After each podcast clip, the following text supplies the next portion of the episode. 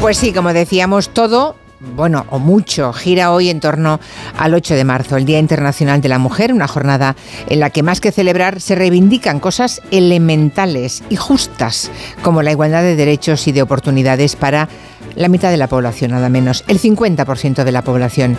El empeño, desde luego, debe ser a diario, pero hoy es una buena oportunidad para recordar a qué nos enfrentamos. Nos enfrentamos todavía a la brecha salarial, a feminicidios, a la violencia sexual, al reparto desigual de las tareas domésticas y los cuidados, al intento de coartar nuestros derechos sexuales y reproductivos, en fin, que hay muchos frentes abiertos como para distraerse en diferencias esas que celebran como un triunfo desde los sectores más reaccionarios.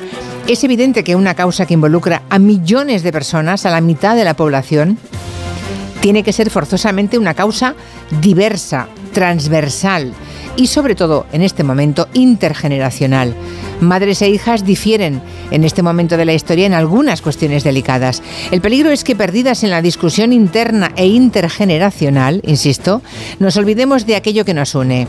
Nadie tiene el monopolio del feminismo, pero será bueno que observemos atentamente qué caballo de Troya intenta entrar armado obviamente de misoginia para dividirnos.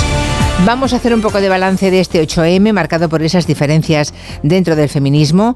Ahí está la ley del CSI, también el debate sobre la abolición de la prostitución. ¿Qué es el feminismo hoy? Nos preguntamos. La división con la que el patriarcado se frota las manos, ¿a qué creen que obedece?